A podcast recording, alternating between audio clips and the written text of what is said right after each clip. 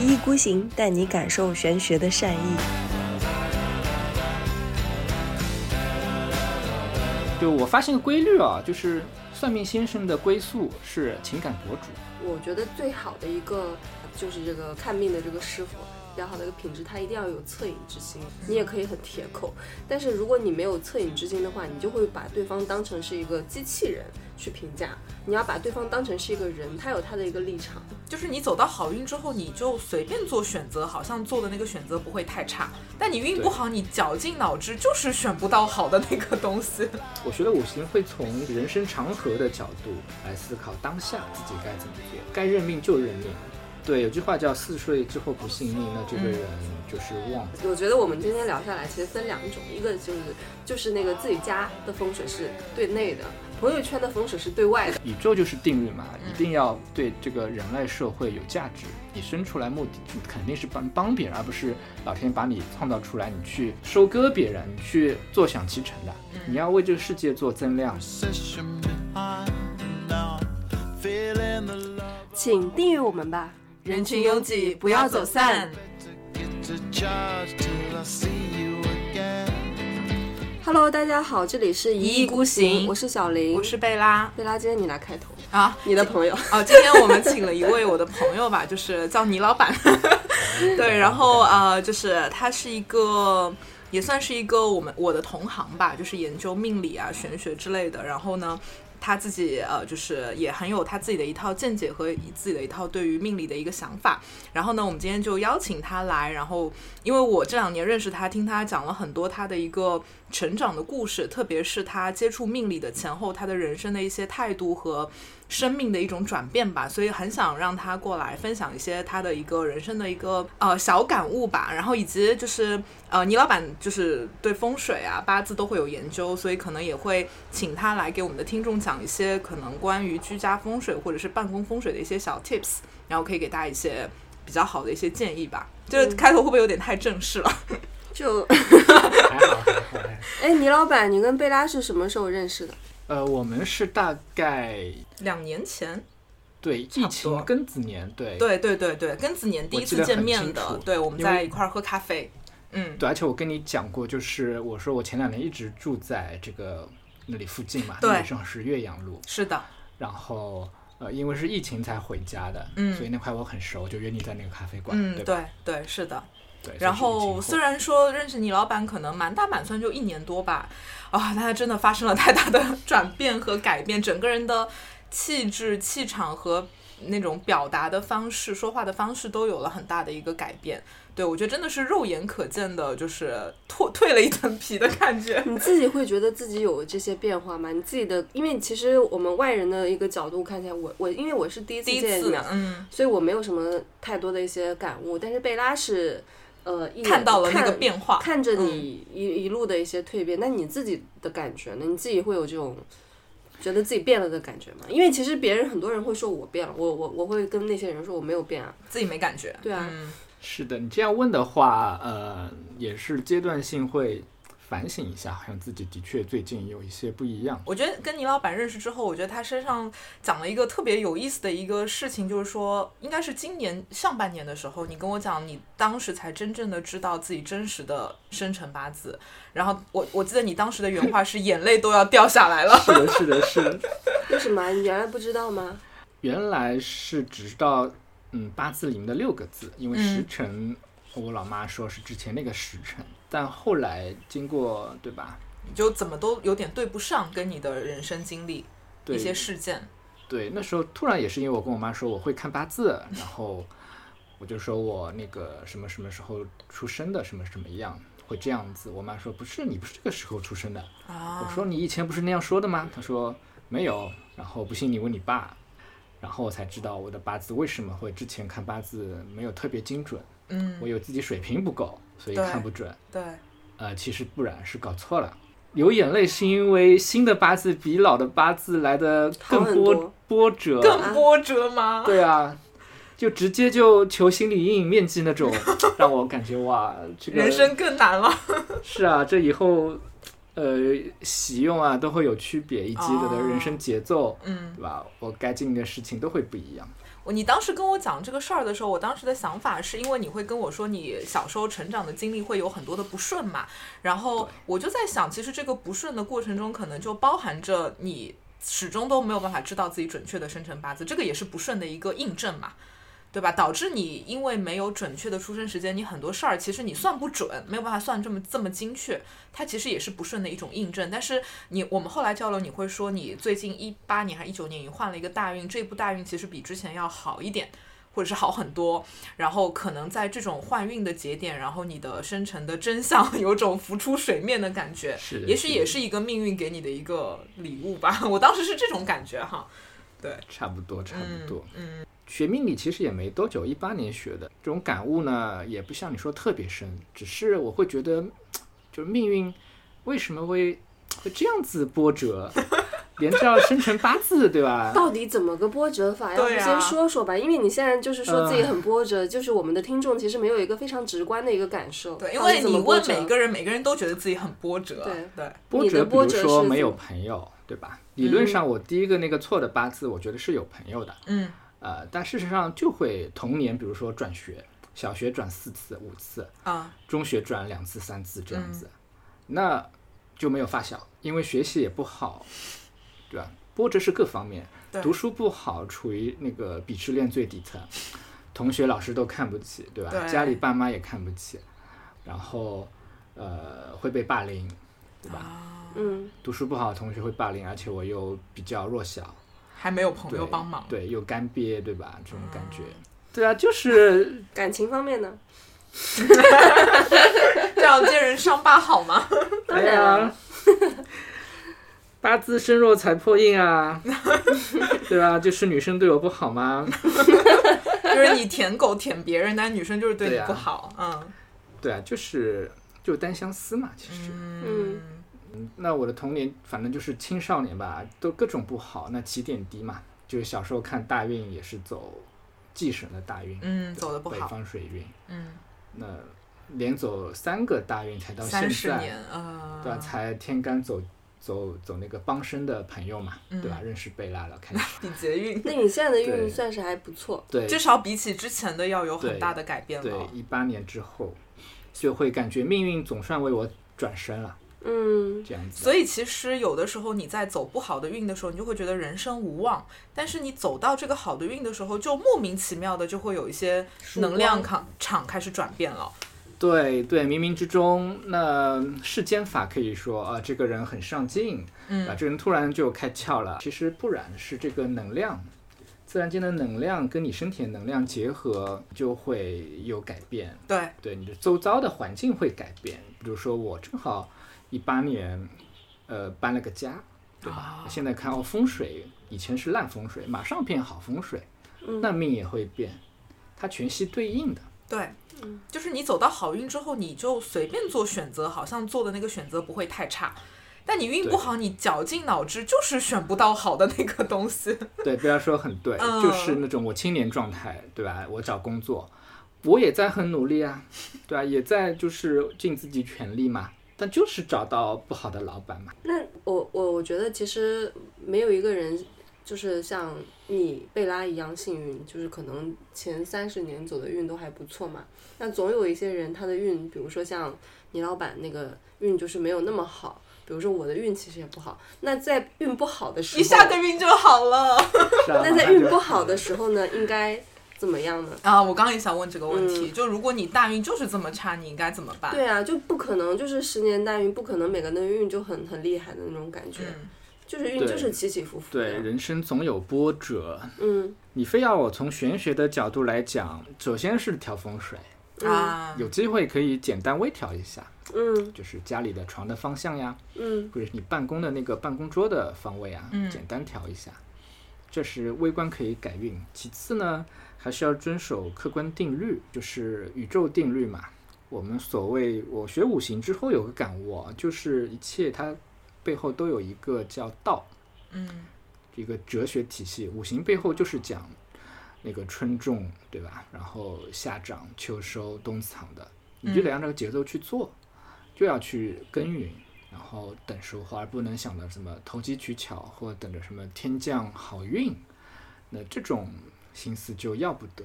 嗯，所以其实运不好的时候，因为我有很多咨询者会问我嘛，说哎呀，我这个什么土星回归啊，占星学里的一些术语，就是在这段时间会嗯，就是特别的艰难啊。他就会说我该怎么办？我到底要做什么？我就说你什么都不要做，你好好想一想，反思一下，看要不要学习啊，通过这样的内修的方式。但是我觉得大家都很急，就老想着说你给我一个方方式让我能够赶紧的跳脱出来，就没有办法，又觉得我的人生年轻的时候就这么些年，你说我十年运走的都不好，我这十年难道都不拼搏了吗？我十年过后我都四十多岁了，我怎么办呢？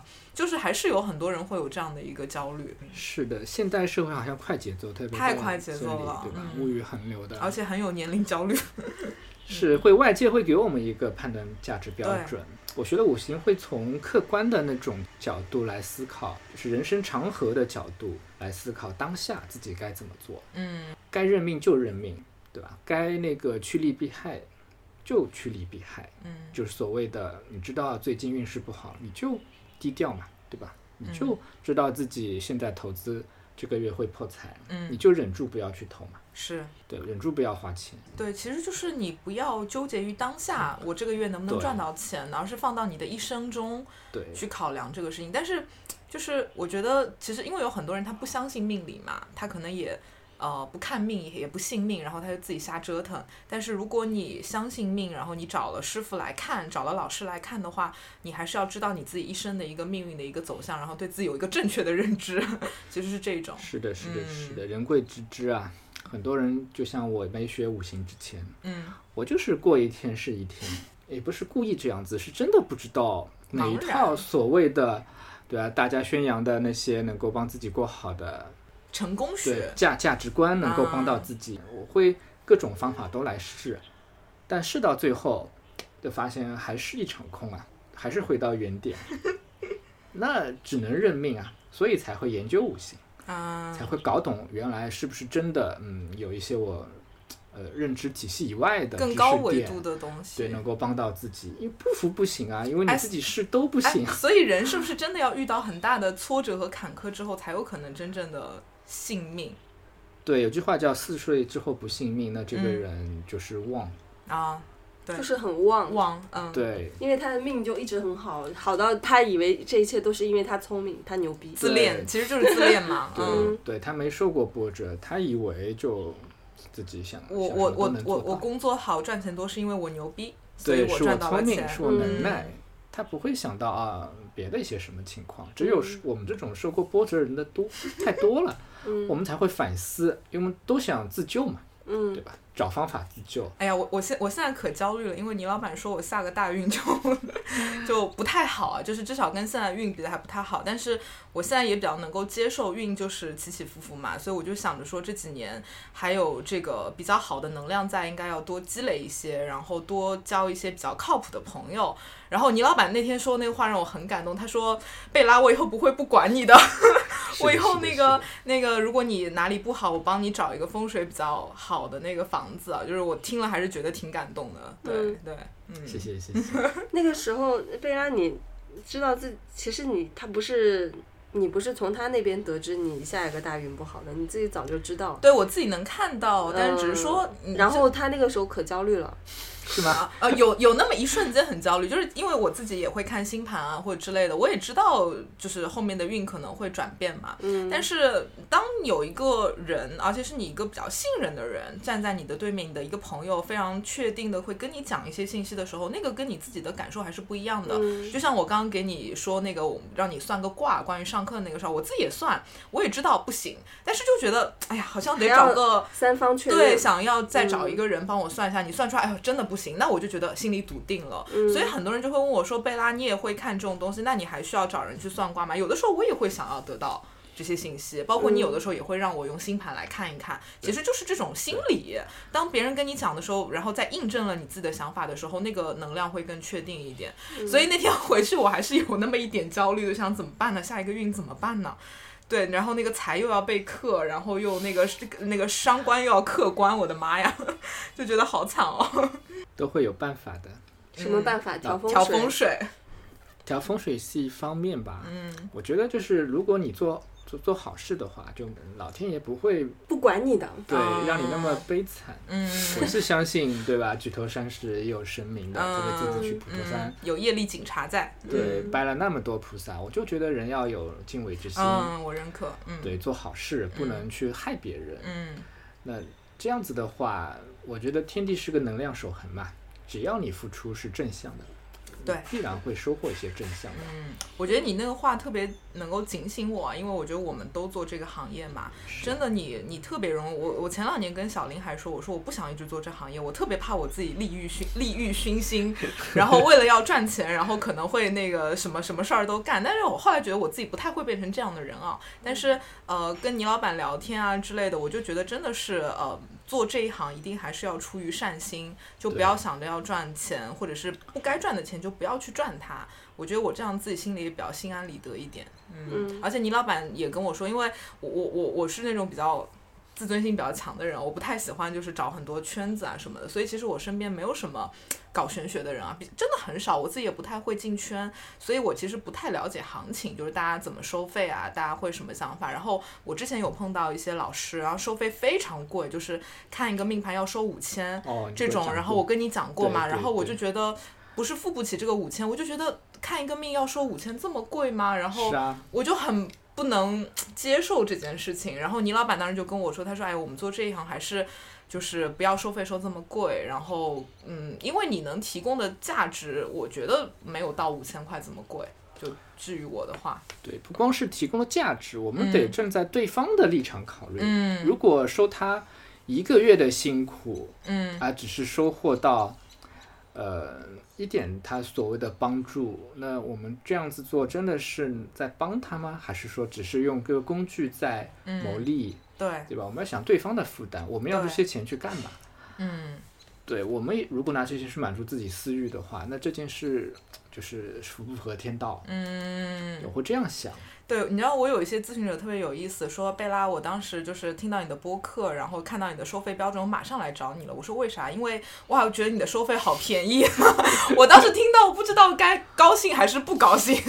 然后我就想，还好吧，就是因就是也。不贵，但是也没有这么便宜。说我收个几十块钱帮你看一下什么的，就是我觉得是一个比较正常的一个咨询的一个价格。然后我当时就不禁想说，大家收费到底收多贵？是外面价格好离谱、啊，好离。谱啊！真的是好离谱啊！大几千的那种收，特别夸张。嗯、是啊，不光这个收费，他还要带货，他还得后面什么教学，或哎，我觉得教学还好，就是很多老师不是会卖什么风水摆件嘛，什么桃花、什么转运那种东西之类的。对，这是一次性交智哎商税。，那你你觉得这个靠谱吗？呃，我觉得啊，从 我接触下来，嗯这个东西不符合自然规律。OK，对，就是你人就得去，我说了嘛，春春种嘛，我们得付出，然后才有收获。那我们要不就是聊一聊听众们比较感兴趣的一些干货，因为比如说像贝拉，其实呃。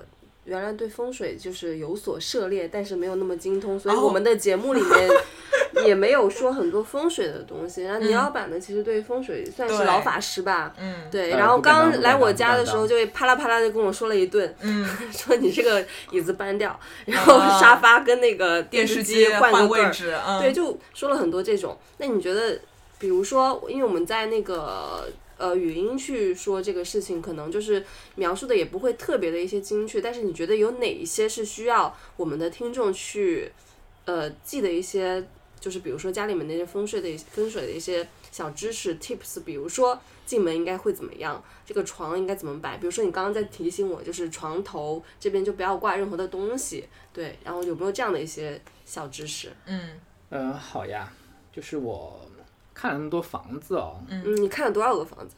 几百个有的吧。，OK，厉害，这个量就在那边了。很好，就几百个说过嘛。我发现我们现代人大多数啊，嗯共通性就是家里乱，嗯就家里杂物乱放，挂这个挂那个。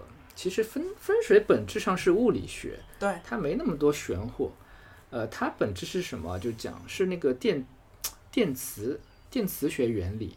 任何物件，地球自转嘛，它都会有能量体经过，它通过之后，它就会电过去，这个东这个物体就会有磁产生。嗯，那这个磁场如果家里就是凌乱的东西太多，它每个东西都发磁场的话，就会干扰我们自己人体的这个磁啊，场。就太乱了，整个场。对对，所以说收纳很关键，嗯，就要理干净啊，或者是收起来，知道吧？就怎么来开始打量我的床？不自觉的看了一下小林的那个房间，就嗯，对，如果把这个事情做好，嗯、那说明这个人也是想改变嘛。啊，我一般下一步才会跟他聊哦。如果你家里收拾干净了，我们再聊的话，那就要聊，嗯，比如说文昌，所谓的文昌位，嗯就是书桌，对吧？就你办公的地方该怎么调整？那这个很简单，就是嗯，左青龙右白虎嘛，叫龙强虎弱。对，那我的左手边以及我的后背就必须得实墙，啊，对，石头的墙，是实物的食物实就是像你食物的墙。对，不动的不动的那种墙，对，嗯。不动的，左青龙右白虎，然后后背后背后要有石墙，对，就是或者是一个柜子也好，就它嗯。不要是那个走廊对吧？或者什么空间，嗯。那是空间，它气流就会动，然后我们后面如果背后不稳的话，就会心神不宁。嗯，啊，真的，哎，我真的原来，比如说我换过那么多公司，然后其实我比较喜欢去挑的那个工位，就是我背后是靠墙的。我喜欢就是我背后靠墙，我的左侧、右侧它也是靠墙的。我就是有那个三角的感觉，我感觉坐在里面办公就很踏实。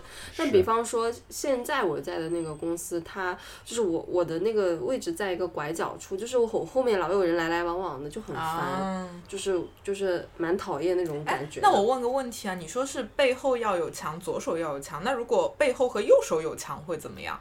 呃，背后跟右手有墙也好过背后首先是动，对吧？是的啊嗯，背后实是很重要的。嗯，对，背后实是第一关键，就是有靠山，然后对在公司也有会有常这种人帮你。这种正正常来说是老板位，他的背后是有那个对墙的。对，所谓的嗯墙，但很多公司老板背后是落地窗，是吗这个也不好。哦对，嗯但是现在像这种大公司，不是都是一个大空间，然后一排一排的座位，其实后面都是空的。是啊都是空的，基本上啊都是有人走动的。对啊，对啊，嗯所以这种公司我觉得就看造化了。啊有没有公司的老板在听我们的播客的？赶紧给办公室整改一下。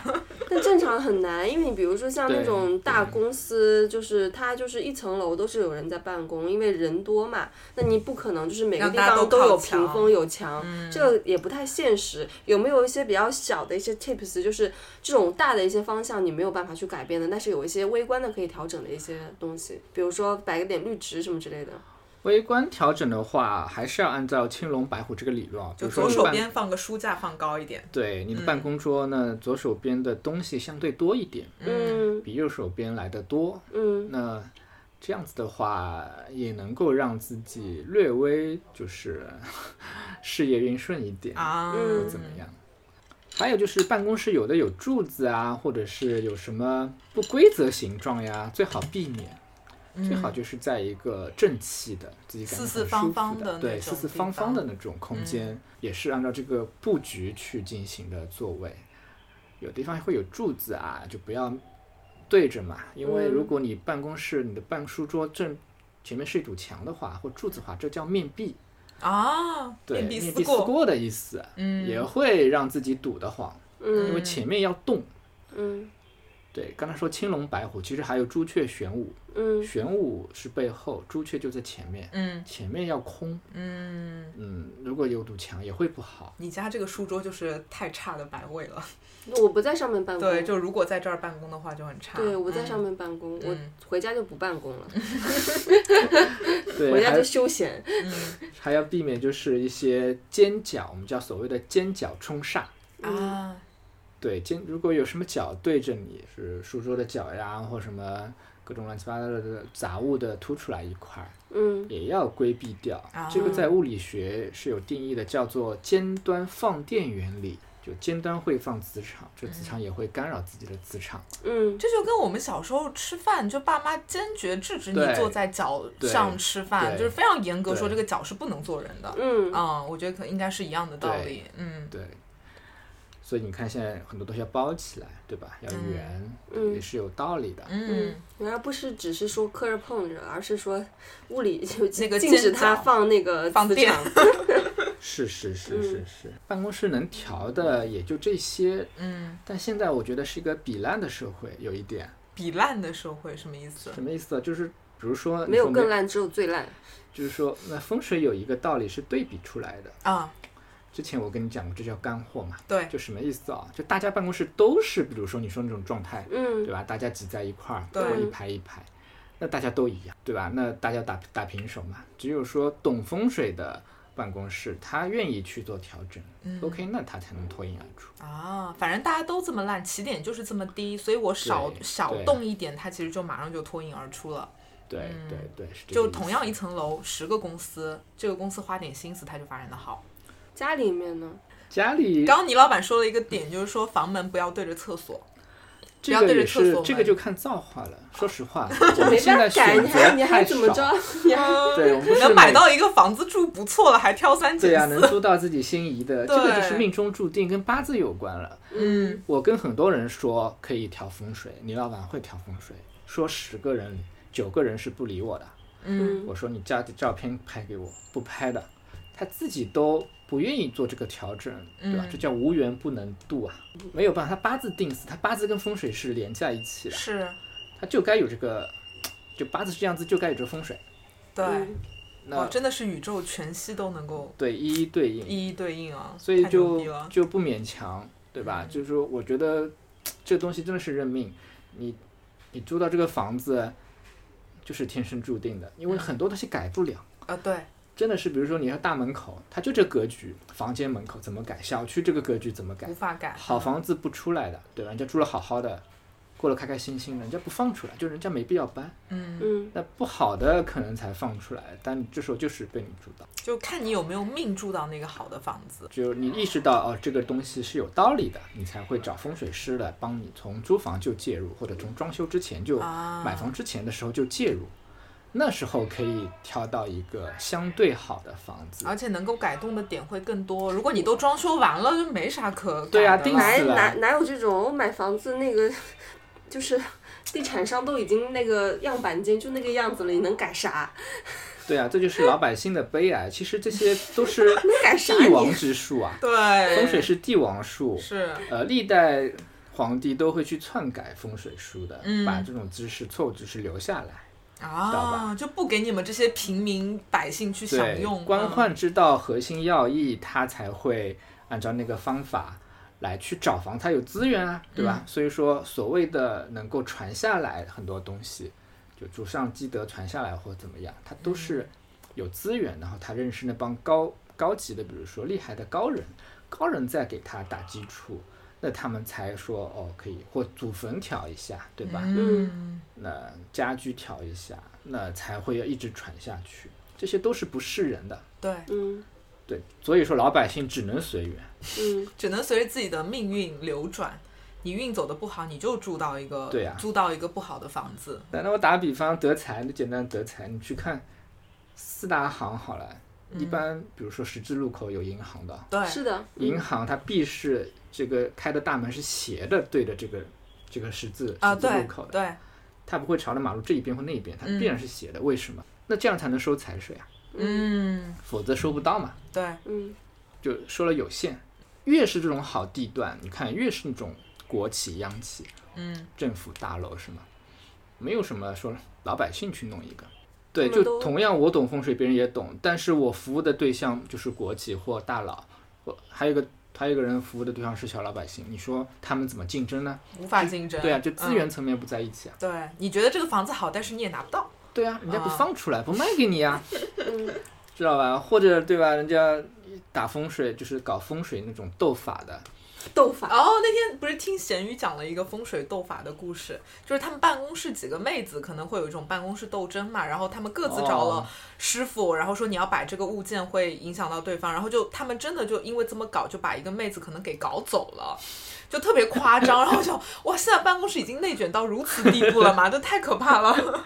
是啊，前两年有网易呃杭州大那个总部，不知道你知道吧？它就是大楼对面做了个尖角冲刷，就像武康大楼那种尖角，啊。嗯，就故意造了一个，然后对，那丁磊后来就搬出来了嘛。就啊。就，哎哎，武康大楼那个尖角是会有很大的煞气吗？嗯，它它在十字路口就还好，哦它没有 OK 对到一些任何别的建筑物。高大建筑，嗯。它也本身也不高。嗯，对。如果它比较高，然后又正对着前面有一个居民楼，那居民楼就会特别不好。对对对，就会生癌、开刀什么的。这么严重，就是我们之前不是去重庆嘛，然后重庆有一个，反正等会儿可以剪，就是他前两年造了一个来福士，他造在那个渝中半岛的一个尖角处，他造完以后会正对着河对面的一个小区嘛，然后他造完以后，对面那个小区里面的人要么生病，要么破产，然后我们那天路过那栋楼的时候，那栋楼造的也特别不好，它前面任何没有遮挡物，就在马路边，然后过了马路就是江，江对面就是那个很高的来福士，然后你大半夜走过的时候，就是晚上走过的时候，就会发现很潦倒，然后有一些呃阳台上还放着那种哦财神，就是放泛着那种迷幻的光，你知道吗？然后就觉得很吓人。然后当时我们一起玩的有一个女孩子，她是做地产开发的嘛，她比较了解，但她不懂玄学。然后但是我们就跟她讲，有可能是这个煞气挡到了。然后她说，的确很奇怪，这几年就是那边的人要么就是破产，要么就是死。但是她说有的人就暴富，就少量有人是暴富的，所以我们就猜是不是那个人。特特别强，特别厉害，所以他挡能够接住之后，他反而就暴富了，是不是有这种可能？就是我阴阳两面嘛，可能嗯正好那辩证之后，那个财水啊流向会变，啊，以及电磁场嘛，嗯还有宇宙天体磁场，它那个都会变对它那个会变，嗯，所以它正好就受益。但尖角总是不好，总是不好好多。哎，所以其实像我们老百姓买房，是不是我们最好不要买在十字路口？安居乐业跟赚钱，它的风水的维度不一样。不一样，嗯，对，，安居乐业就叫龙强虎弱，嗯对他不考虑赚钱不赚钱的。嗯那有的时候的确很赚钱，但他会身体不好，那哦有钱赚没钱花嘛，对，没命花了，啊对吧？所以说逻辑不一样。十字路口呢，一般是商铺，啊，对，对，而且也不会放出来，除非新造的。嗯而且踩水有很多种说法，啊，不光是十很多字因为城市是十字路口嗯比较多，它没有地势的变换嘛，都是嗯平地，那只有以马路为踩水来论，那别的地方就不一样了呀，山城肯定不一样，对吧？嗯，重庆就 重庆的风水就很复对杂，对嗯，他的看法就更不一样。那我我们说回小小家啊，嗯就是我们就是因为你刚刚讲到一个点，就是你觉得小区的环境和大门口的这个环境是更重要的，是不是它比内在的这个装饰的重要性会更大？可以这么说吗？嗯，排名第一的是家里套房，就是你是，呃，比如说五号楼的四零呃三零幺嘛，对吧？嗯那三零幺门口是最关键。啊，其实三零幺里面的每个房间，我们叫用罗盘去量对应的这个朝向嗯是第二关键。嗯第三关键呢是，比如说我说你几单元的几号几零几嘛，这个几单元的这个门，这个门口是什么样的朝向，青龙白虎等等哦形我家。是关键呀，我家是三零幺呀，他就在拿你家举例呢。对，但我觉得别墅反而不好。别墅反而不好，为什对么？嗯，别墅有一个致命伤，它有楼梯。呃，你去对，看，别墅的话，楼梯必必然会有一个叫当中中空嘛，嗯因为走楼梯就是螺旋呀，或者是怎么样，必然中空。那中空的话，我们叫龙虎会塌陷，空下去就会塌陷，不光是嗯地下室或你顶楼，嗯，它总会有个洞，这个洞是很不好的形煞。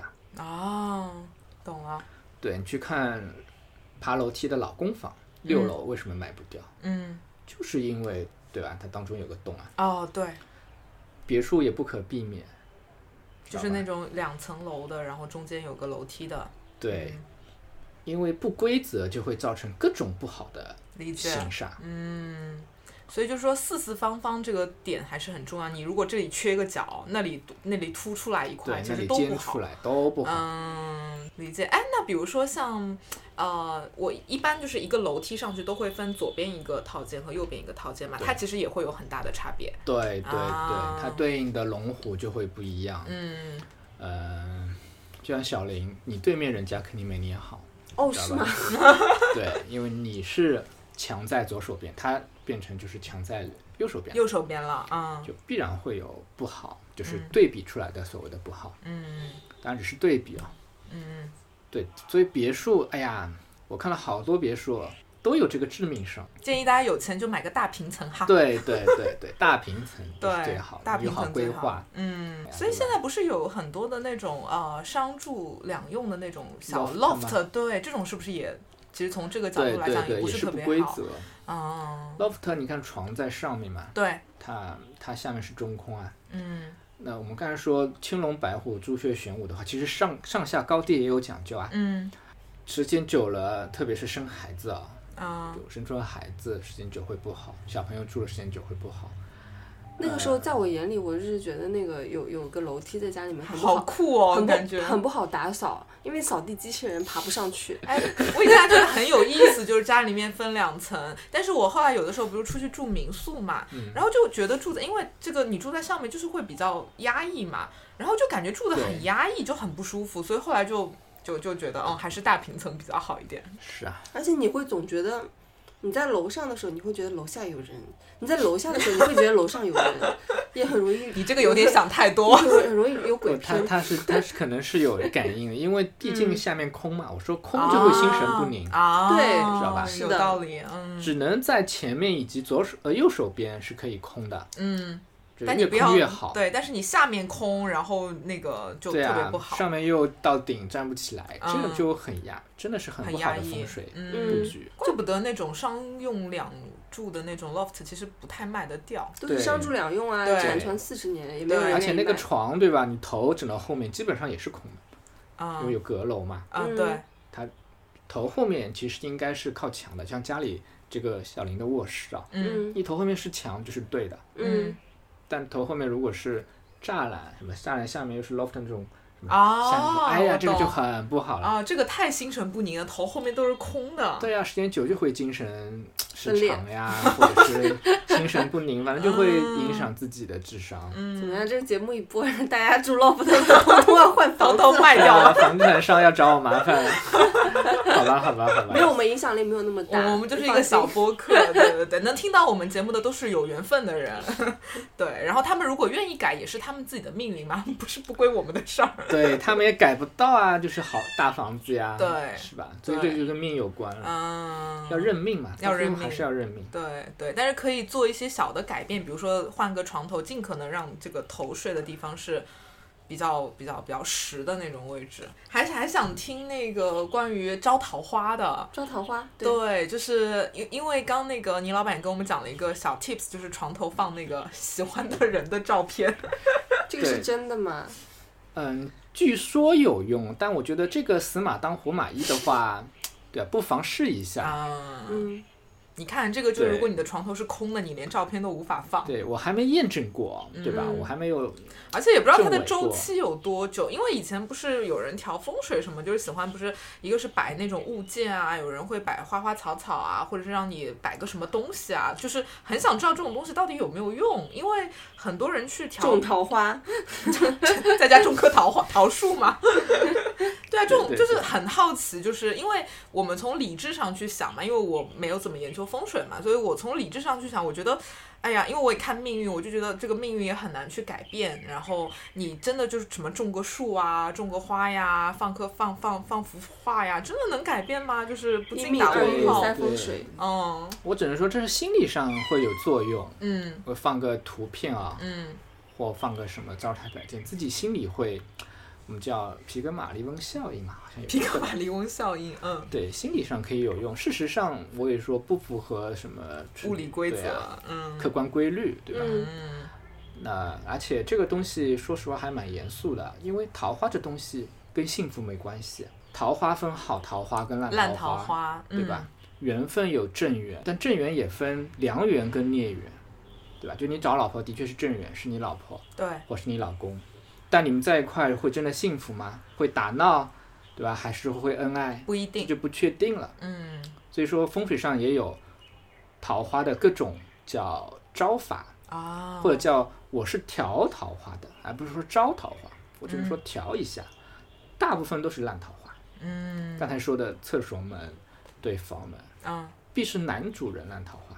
如果是那种叫八字水的房子，像平房，必是女生烂桃花。嗯龙边呃突呃拐出，呃如果地势是就是前面高后面低，你房门这里低的话，就是男主人被外面的女人来勾引。啊，倒过来就是嗯你家高下面低的话，嗯也是龙边这样子突出，呃就是嗯拐出的话，嗯是男主人出去找你，啊，出去自己招，对嗯对吧？反之虎鞭亦然，就是女主人对吧？是勾引女主人的人来了，还是女主人出去勾引男人，都有各种讲法。所以这个桃花其实分很多种，你招还是别人来找你，是好的还是不好的，有很多讲法。对，就不要以为自己是呃那个有桃花就好，不然我觉得还是要自己心呃修行心性。嗯，你若盛开桃呃就是桃花花自来 知道吧？你如果是一个很优秀的人，对吧？嗯三观正，又勤劳，对吧？然后嗯又嗯各种性格也好对顾家呀或怎么样，必然会吸引好的异性来找你啊，对，正经的良缘，对吧？跟你过日子的人来。嗯对你要是乱七八糟，整天花枝招展，对吧？那必然吸引烂桃花找你。是的对你只展示自己升值价值嘛，好看呀或帅呀，你不展示你的内在的思想，你不秀那个东西，你秀对吧？你只能招招来来这种随缘的人。你只能就比如说你只是展示自己什么长得好看长得好看，然后时尚时髦，打扮好看，有很多美丽的对你包精致的生活，对，精致的生很小活资，很会生活，那就是会招来对这些东西特别看重的人，他觉得你，对他哎他觉得你肤浅，或他觉得你只是拜金。他觉得你肤浅，打比方啊，那有的人秀就是很肤浅的东西嘛，嗯，这样就好看的衣服，但真正如果你是秀你有爱心，对吧？啊，对，很善良，对啊，你不要秀肌肉嘛，你秀肌肉，你秀出来这招来就是超冲你肌肉来的人。玉女，对你秀那种哦，我我上镜，对吧？嗯。那那必然会吸引那种也上镜的人。对，所以其实女生烂桃花多，真的是你自己表现出的那个样子是有问题的，所以不要老问为什么我运气这么差，我有那么多烂桃花，是你自己要反观你自己的这个行为模式哈。嗯，哎，我其实有一个想法，我觉得朋友圈也是一个风水之地，嗯是吧？来，你露出了一些莫测的笑容，对你来讲讲，展开讲讲。就是刚才说那套课啊，就是有的人秀什么就会招什么嘛。那有的人他们会刻也会刻意经营朋友圈啊，像啊，对，嗯，像情感教练，他们就是讲，哎呀，你朋友圈要秀什么，只是他们的出手就看高低了。要秀这种有钱买不到的东西，包括你要秀智商，就是要秀女生要，比如说同样是吃饭的配图，你要秀一段幽默或有智慧的 文字，对吧？而且要搞笑，那 才能体出你的聪明，体现出你的价值观，嗯，对吧？体现你的生活观等等，要秀这个，而不是单纯的就在那里今天发一张美美的名媛的照片，然后摆一个很优雅的姿势，然后就完事儿了。对，什么嗯九宫格，其实不然，一个地方三张照片就够了。真的，一个远景说明你在哪里干什么，的？一个近景说明在干什么，还有一个是中景，哦，说明啊，比如说演唱会，嗯对吧？一个大环境体育场，啊，然后比如说。呃，五月天在下面唱，然后最后就是自己，对吧？然后啊，然后再配一段文字，嗯对，这样才是朋友圈的正确打开方式。啊如果是招桃花，嗯，因为我发现有些女生啊，就是有一类女生，她是特别喜欢就是发一些碎碎念啊、抱怨啊什么的，就哎呀，我今天好倒霉啊，这种是不是就特别不好？是啊，这个就可以不好啊。你要嗯先正能量嘛，你顶多就是，呃，秀加班是可以的，对吧？啊呃，因为我看到，比如说其他有一些女生，她们会在朋友圈里面发一些很忧思的一些话。哎呀，今天这个怎么怎么怎么样？那我以后是不是就就就不太顺什么这种的？然后就这样的蛮多的。哦，对，然后还有很多人会。在群里面对对说。当然，有的人喜欢发那种长篇小作文，然后就很碎碎念那些，就是你别说从风水角度，我看到都会觉得哦头好痛啊，就那种，嗯，然后就赶紧刷过刷过刷过那种。是啊，谁有空看长篇大论？嗯，言简意赅就好。朋友圈啊，它是自己个人名片啊，对一对，定不能泄露出情绪，嗯知道吧？你可以客观的这个我认可事情嗯好的情绪、坏的情绪都会让别人觉得你这个人，要么就是一个很肤浅的草包。打比方，要么就是一个心性不稳定的人，心智不，成熟。情绪很不稳定，嗯，，对，嗯，你有没有？那那你觉得贝拉的朋友圈是优质朋友圈吗？贝拉就是一个旅游博主啊，我感觉。我的朋友圈很优质，好不好？我精心打造的，对啊，就是 精心打自己的造朋友圈价值观啊，自己的对啊人生观啊，出去旅游，然后对啊而且思想很有见地，我觉得。对啊，我想写的文章啊，是不是看我的朋友圈，嗯觉得我是一个，人家觉得我是一个什么端庄，然后很文艺，然后有智慧的女生。当然这也是真实的我哈，对啊，但是当然可 能私下的我会有那种比较跳脱啊，嗯比较呃比较比较可能更脱线一点的一面，但是向一点。更风向一点，嗯或者是有的时候也也不太有脑子啊，或者有的时候会有一些比较奇怪的行为和言语，但是我不太会把它表现在朋友圈里，因为我觉得我想让我的人设是统一的，让大家觉得我一直都是这样的一个人，然后比较靠得住，所以我也不会乱发。这个我可以大方承认啊，我的朋友圈是我非常精心去。呃，设计过的，包括有些跟我熟的朋友，他们也会开玩笑说：“哎呀，看你的朋友圈，觉得是个文艺女青年，见面以后发现是个东北大妈，就特别 特别粗糙，然后就就很很搞，就有的时候也会很搞笑啊，怎么样？我说没关系，就都是我嘛，那个也不是假的，也是真的，文章也是我自己写的，照片也是我自己拍的，只是我不想让我的人设变得太。奇怪，就是你一会儿干这个，一会儿干那个。那我现在做玄学，然后我又是一个比较热爱生活的人，所以我想表现出的核心的能量是，我是呃很爱很爱生活的，喜欢玩儿，喜欢吃。另一方面就是我又很有智慧，很爱学习，所以会写点文章啊之类的，就是主要是表现这种比较正能量的面相嘛。嗯，对，就是非常精心在打造，这个非常承认。我我没有特别精心在在打造我的朋友圈，你觉得我的朋友圈是怎么样的？就你的朋友圈，我看你的朋友圈会觉得你的文案写的挺好的。哦，是吗？对，就是因为你你平时你也不写文章嘛，所以就是你不会有那种像我这种长篇的这种嗯智慧上的一些输出，但是你的那些文案啊，就是会有一点小小搞笑。然后会有一点小讽刺，然后会让人就是很心惊那种感觉，你知道吗？就是对我觉得是有一点就是小心思在里面，但是你又不会特别的犀利去愤青去嗯描述的，你会用一种很有技巧的东西去表达你的一个观点，嗯。是这种，然后又让人觉得发的挺发的挺随意的，不是像我这种这么刻意啊，就是那个朋友圈会比较刻意一点，我不会乱发，就是嗯我有一个情绪我不会发，我还是会想说，哎，我有一个比较完整的一个东西去呈现，你可能会更随意一点，就是嗯嗯这种感觉，但是会让人觉得是。有脑子的，然后 然后会有点小聪明、小小讽刺、小戏谑那种感觉。我的朋友圈在我看来就是一个，嗯，偏分享生活类型的一个朋友圈，也不是名片，因为因为我朋友圈也有蛮多的工作伙伴的，但是我都不不就是不会分组，就是我一发，反正所有人都能看到，对也就是那个这种。然后我有的时候也会发，比如说去露营什么的，发个九宫格，然后发，呃，反正我好像不太发自拍。嗯，也不太发自拍什么的，就反正都没没有太那个什么。切记发自拍。嗯，自拍一定要少拍少发是吗？拍说明什么？你是个孤独的人。就算要发自己的照片，要请个路人帮自己拍一张。就是要他拍的角度，懂了，以后不要发自拍了。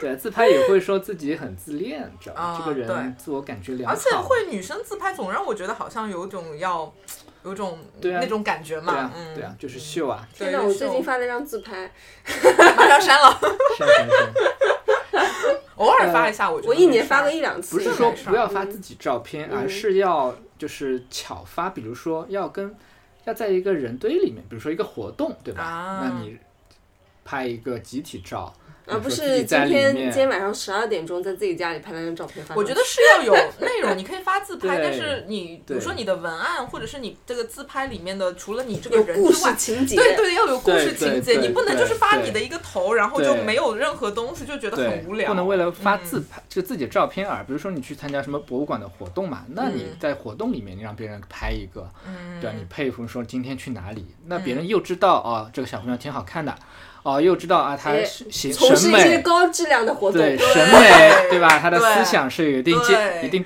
段位的。对，所以其实我们与其说是要什么招桃花干嘛的，你不如去学习一些对，小的技巧，或或者说自我养成，我们得嗯不要不劳而获，得下个本儿啊，对吧？嗯啊，这个我认可。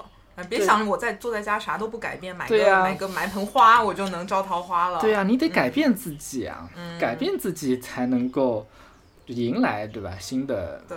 不一样的事情。所以其实你讲那些点，就是因为有些人可能听了会排斥嘛，觉得那些好像是技巧什么，但我觉得那个点其实会让你太去反刻意了，会觉得。对，但是我会觉得还蛮，比如说讲发朋友圈这个点，我就蛮认可的，因为我觉得它其实就是你的一个展示面嘛。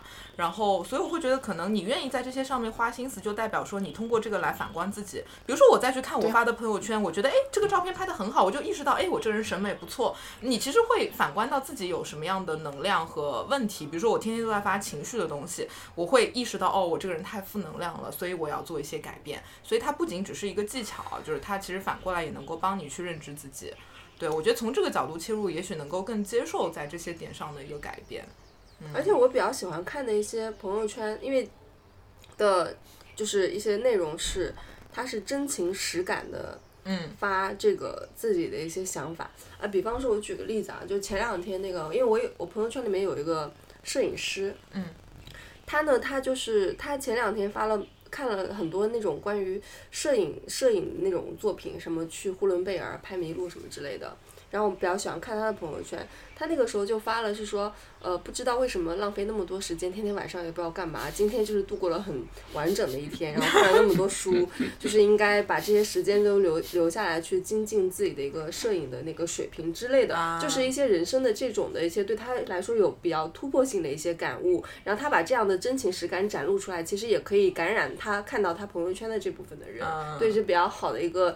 我比较喜欢看的一些朋友圈，但是有一些人可能就是，比如说今天买到了一个好看的帽子，戴上来自拍看一下，放上去，哎呀，这个帽子很配我的发色，没有，然后还有一种是，就是我讲一个反例啊，就是我觉得是反例啊，就是我觉得他用力过猛，就比如说他想表现出自己很有学识，他要发他自己看的书嘛，有写对，这是我今天晚上就是看的什么书，就是标出来，啪啪两张 发出来。然，后他说今这是我今年看的第六十五本书，然后偶尔发一个跟书没关的，哎呀，我双十一想买书，或者是我双十二想买书，大家有什么推荐的吗？就是我觉得他有点用力过猛，就是你不用这么刻意的去表现你看了很多书，你偶尔可以秀一下，比如说我这段时间看了这些书，或者是我要去推荐是 OK 的，有点用力过猛。是啊，要讲成就啊，就是他成他看出书之后他收获什么，对吧？嗯你讲一些心得，你讲生活就是结合起来你的感悟，你做哪些改变或者你有什么洞见，嗯，那我觉得你看进去了，哦，你就看一本书，我们只是知道你做了一个行为，而且你可能是看了两分钟，哎，这个这句话蛮有道理的，啪咔拍发。对对，人都不是。是傻子，知道吧？好难啊！这么一想，要打造一个好的朋友圈还是非常难的，就是又又要花心思，但是又不能刻意，还不能用力过猛，嗯，啊，太难了。其实我我觉得我们今天聊下来，其实分两种，一个就是就是那个自己家的风水是对内的，朋友圈的风水是对外的。但是朋友圈的状态也是你个人心性的一种，展现嘛，映射全部都是是一切都是映射和投射嘛。嗯，对，就是你还是挺能够反观的。我觉得其实大家可以。就是让别人去评价你的朋友圈，我觉得这个点还挺有意思。比如别人就会说，哎，你这个朋友圈看着太端庄文艺了。我说，哦，好，那那就是发点 不要发这么文艺的东西啊，或者是可能他的这个状态跟我的人设其实已经有一定的差距了。比如说我没有这么端庄文艺啊，那我就会觉得我要做一些改变。我觉得其实可以让大家去评价你。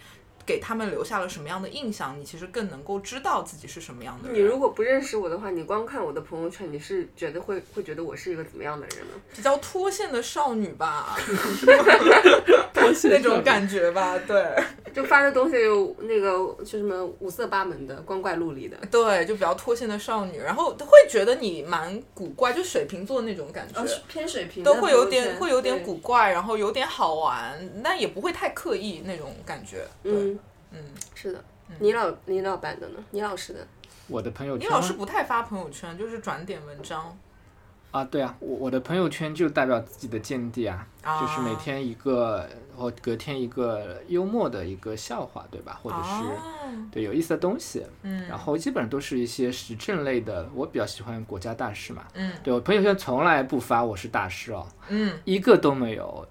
真的是这个真的是很忌讳哎，就是发自己是大师，然后发那个对。秀自己跟来访者的聊天记录，这个对这个我觉得没有必要，可以首先可以作假，对吧？有点脑子的人就知道这个东西不、不可信。然后我其就次就之前加了一些人，会把那个对方给他的那个红包转账啊多少钱，那个对。咔咔，越这样越 low。就像我去看我我早年小时候嘛，比如说找那个呃找供应商吧，对，那供应商会把自己的什么证书啊拿出来，包括有的理发店你去看什么跟明星的合影，就是我我我是帮这个明星服务过，越这样子越没本事，啊，你知道，吧？有本事的谁会这样子？有本事的是别人反而来蹭他流量。是，我没有，我觉得没有必要把朋友圈建设成一个很功利的一个东西但现。在大家朋友圈都还挺功利的，挺功利的，发微商呀。各种各种发广告啊什么的，就很烦。嗯，对啊，但真的我可能五行学到一定阶段，我觉得那样子没用，嗯或者是我不屑于这样子来，来做运营自己吧。嗯朋友圈就是一个，在我讲起来就是一个展示自己的一个机会，你可以展示你一个聪明人，对吧？对，你有智慧。那如果你用这个做背书，然后再跟你别人讲啊、我是一个搞玄学的，我会算命，对吧？我会看风水，那别人肯定更信得过你，是，而不是你开口就讲你是风水的。我们有句话叫做“一不叩门”嘛，贝拉你知道的。不知道，一不叩门就是所谓一不叩门，就是医生不会主动跟病人说：“哦哎呀，你有病。哦你看，你有病，我有药。对啊，我来治你。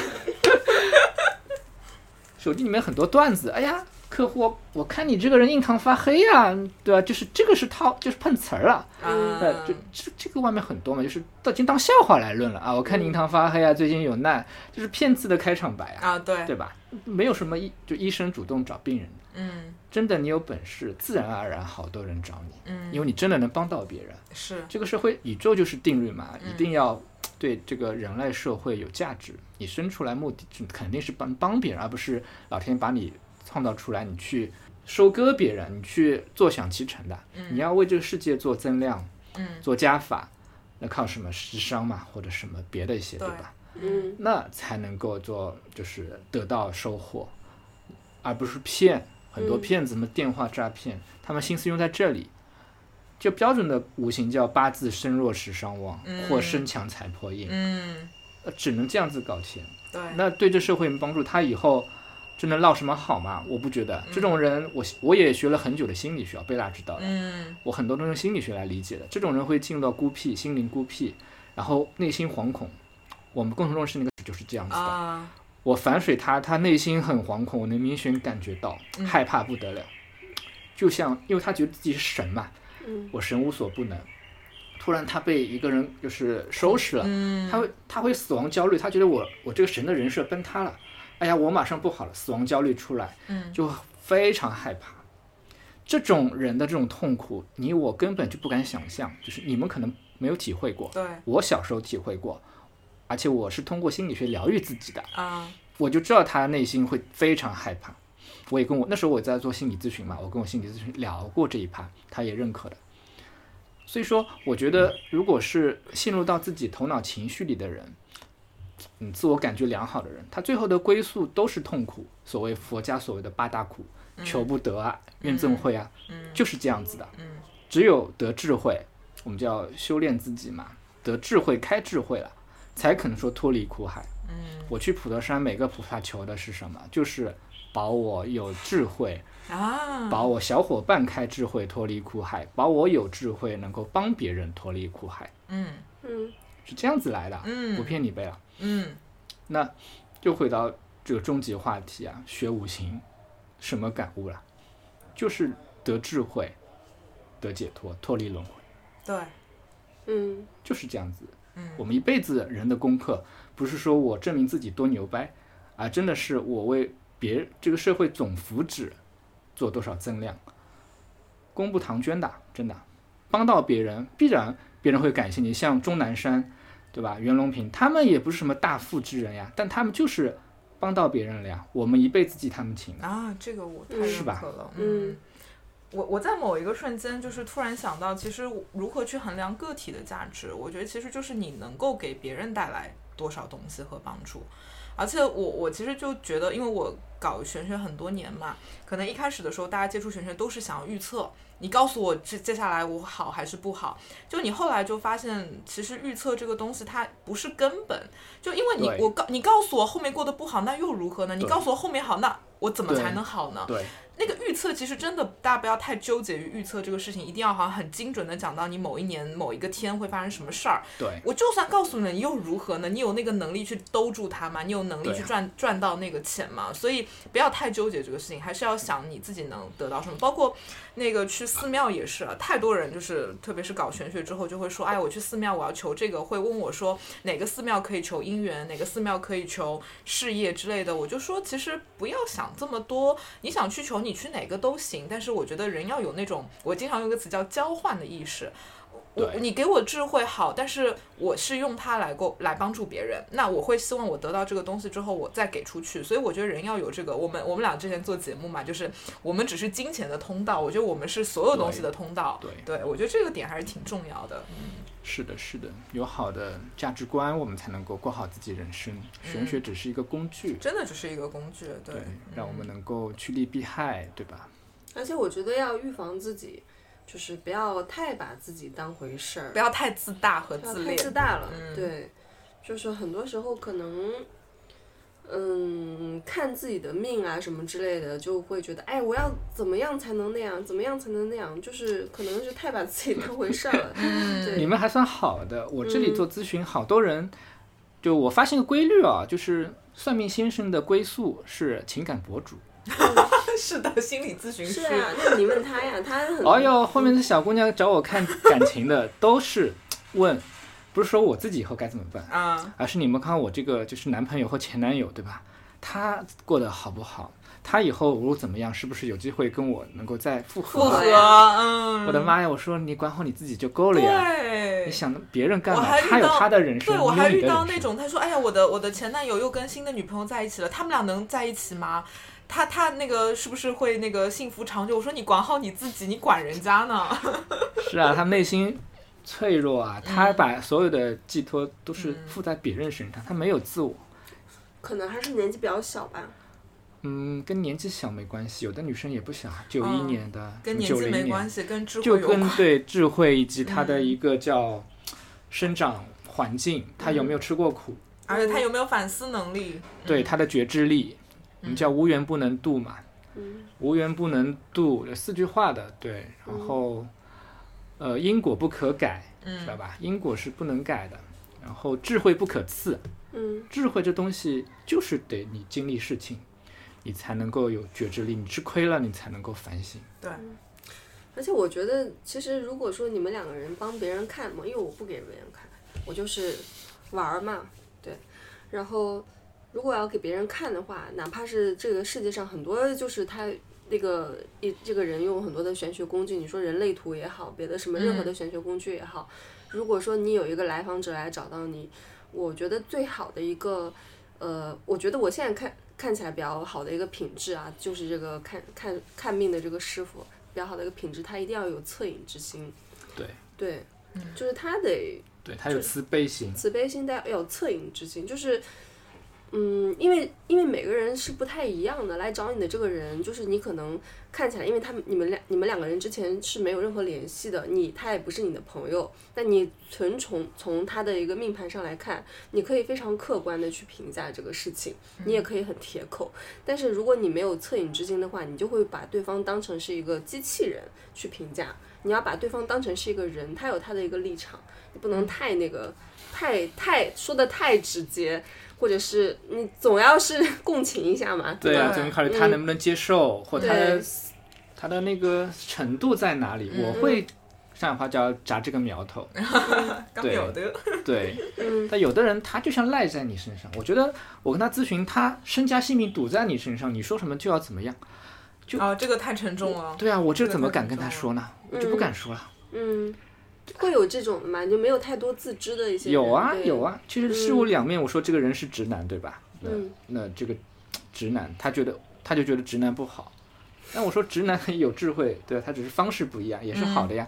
就说心经的人，对吧？心经的完美主义是一方面，挑剔是一方面，对吧？但人家也是讲义气啊，就看你这事情该怎么看。嗯对人嗯家决断力也很强，知道就不能说我说这个负面不好，你就被我带沟里。就有的人我们觉得不能帮，就是因为不敢帮了，是吧？嗯所以，但是就是我自己的感悟是，你当你想到这一层的时候，我自己的感受啊，我觉得我的咨询会变得很累。哦，因为我跟他讲一个点的时候，我说这个能量用得好是怎么样的，用得不好是怎么样的，你不要去否定这个能量本身，而是要把不好的点往好的方向去引，那你就要讲很多东西。对对，因为我不知道他的现状，我的感受是我不知道他现状，我不知道他觉知到哪一层了，我不知道他发展到哪一层了。因为这个命也不是说你看到是什么样就什么样嘛，因为我去解他的命的时候，也有我自己的投射在里面。对对，比如说我不喜欢这种类型的人，我就是会无意识的把他讲得更差。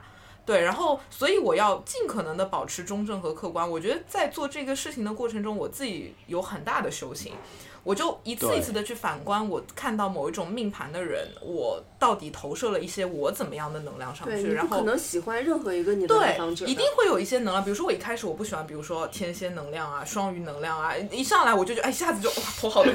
就比如说我可能会跟我的朋友说，我今天晚上咨询者哇群星天蝎，我好害怕，就是他投射了我自己的恐惧，我害怕这样的人。但是我后来觉得我不能够带着负面的想法去进入，我要看到天蝎座身上的好的特质，那我就慢慢的去跟他说，哎，你这个能量，不然我以前讲天蝎座，我就说，哎呀，天蝎座让我觉得很害怕，你可能会给别人很大的压力，嗯，这个就对投射你洞察力太强了，别人会感到被控制。那我觉得我有点呃投射了我自己的恐惧，所以我尽可能的要保持一个中正。那我可能喜欢双子座，哎呀，双子座聪明好呀啊。美呀，对呀、夸把人夸的就夸呀，天上去但但我后来觉得不行，我不能这样，所以一直都是一个，我觉得做这一行太考验我们自己，对对太太太考验了，对。因为确实你每天看的这些人琳琅满目的，你自己肯定有好恶的呀，对对对，你有喜好的，有自己的喜好，是的，而且我也慢慢的意识到，当对方他欣赏我也好，赞赏我也好，敌我我也好，也是他的投射。对对对，就是比如说我有遇到一些咨询者，你讲他运走的不好，他就很生气，他说我怎么会不好呢？那就是不好嘛，我只是客观的跟你讲嘛。然后我我一开始会很生气啊，我觉得你凭什么你都不尊重我，谢谢都不说一声。然后后来就觉得、哦算了，也是他自己的投射而已，他恐惧失败。他害怕呃失败，所以他会把这个东西投射给我。就你一直要在那个过程中进去出来，进去出来，然后就真的很难。是是，对，最后修行的是自己，对啊，你感觉你们在修行自己呢我。们就是在修行自己。我们叫渡己渡人，对吧？渡己渡人，对啊，所以我我跟倪老板也说，我们俩就是背着这种能量，要这辈子要做这一行，可能我们也是真的是有一些事情要去做，有些任务要去完成。嗯，好想学风水啊，学风水难吗？嗯，我觉得只要有兴趣啊，嗯，碰到好的师傅，很快的。哎呀，碰到好的师傅就很难呐、看缘分吧。嗯，但是，呃比如说这个人想学风水，但网网上的那种东西是比较鱼龙混杂的，就有些啊半真半假的，有些东西可能就不是真啊，真我感。觉大部分的师傅嗯都很不靠谱哎。风水这个东西，而且你想风水是改改你的命运的，那你不敢随便找啊。就是有的人会跟我说他要花很多钱，但是你不一定说花很多钱就能找到好师傅嘛。所以就这种东西就就是很这归很归到自己有没有这个缘分结缘了。嗯我是认识凯文老师这个大神的，他自己悟性高，他帮我挡了很多雷。嗯他是什么都去接触，因为他悟性也高，然后什么都快嘛。比如说嗯我学这个是十分钟，他什么一分钟就几十秒就出来了，那他比我进度高，所以说我都是嚼他剩下的，而且我的八字啊，就应该是我叫身强用硬嘛，就不能用时伤的，时伤你可以创造，我用硬必须要传承？啊，所以就他的他也是强身强，他身弱他身弱，嗯，嗯他身弱要用硬嘛。嗯，对，嗯硬就是学习吸收，我就必须要传承别人已经沉淀的东西。嗯，我是要自己创造，我是守成者。他是那种改革家。对，嗯所以我不喜欢跟着老师学，我喜欢自己研究、自己创造。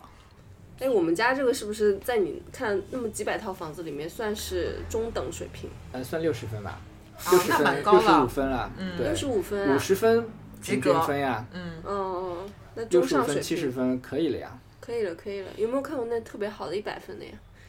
呃，一百分的我估计我还没这个缘分看到，嗯八九十呢这？种顶级人我还没有缘分遇到，八九十的有的呀。反正我现在住的房子八十分呀，哦哦，下次去参观一下次去参观一下，感受一下那个分的气场。对，就有就是一进来那个，其实人的就是身体是比较敏感的那个仪器嘛，你进去感觉好，那就是蛮好的。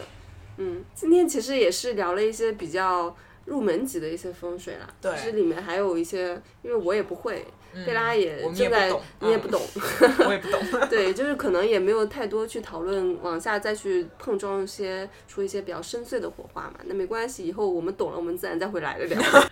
对对，然后这但我觉得今天聊的那个朋友圈风水还蛮蛮好玩的。蛮有意思的。对，朋友圈这个比较实用一点了。嗯，对，家庭的那些嘛，就也讲到了一些蛮关键的。讲的蛮关键的一些点。对，然后这个其实，呃，你马上可以去改变的，就是朋友圈风水。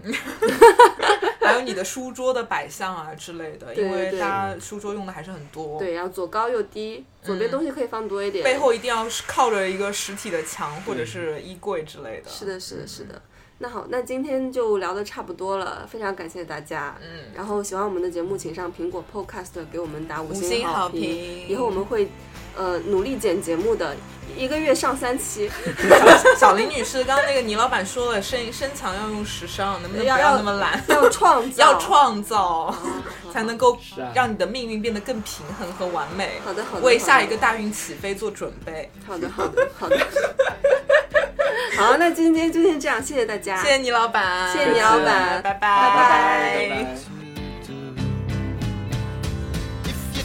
拜。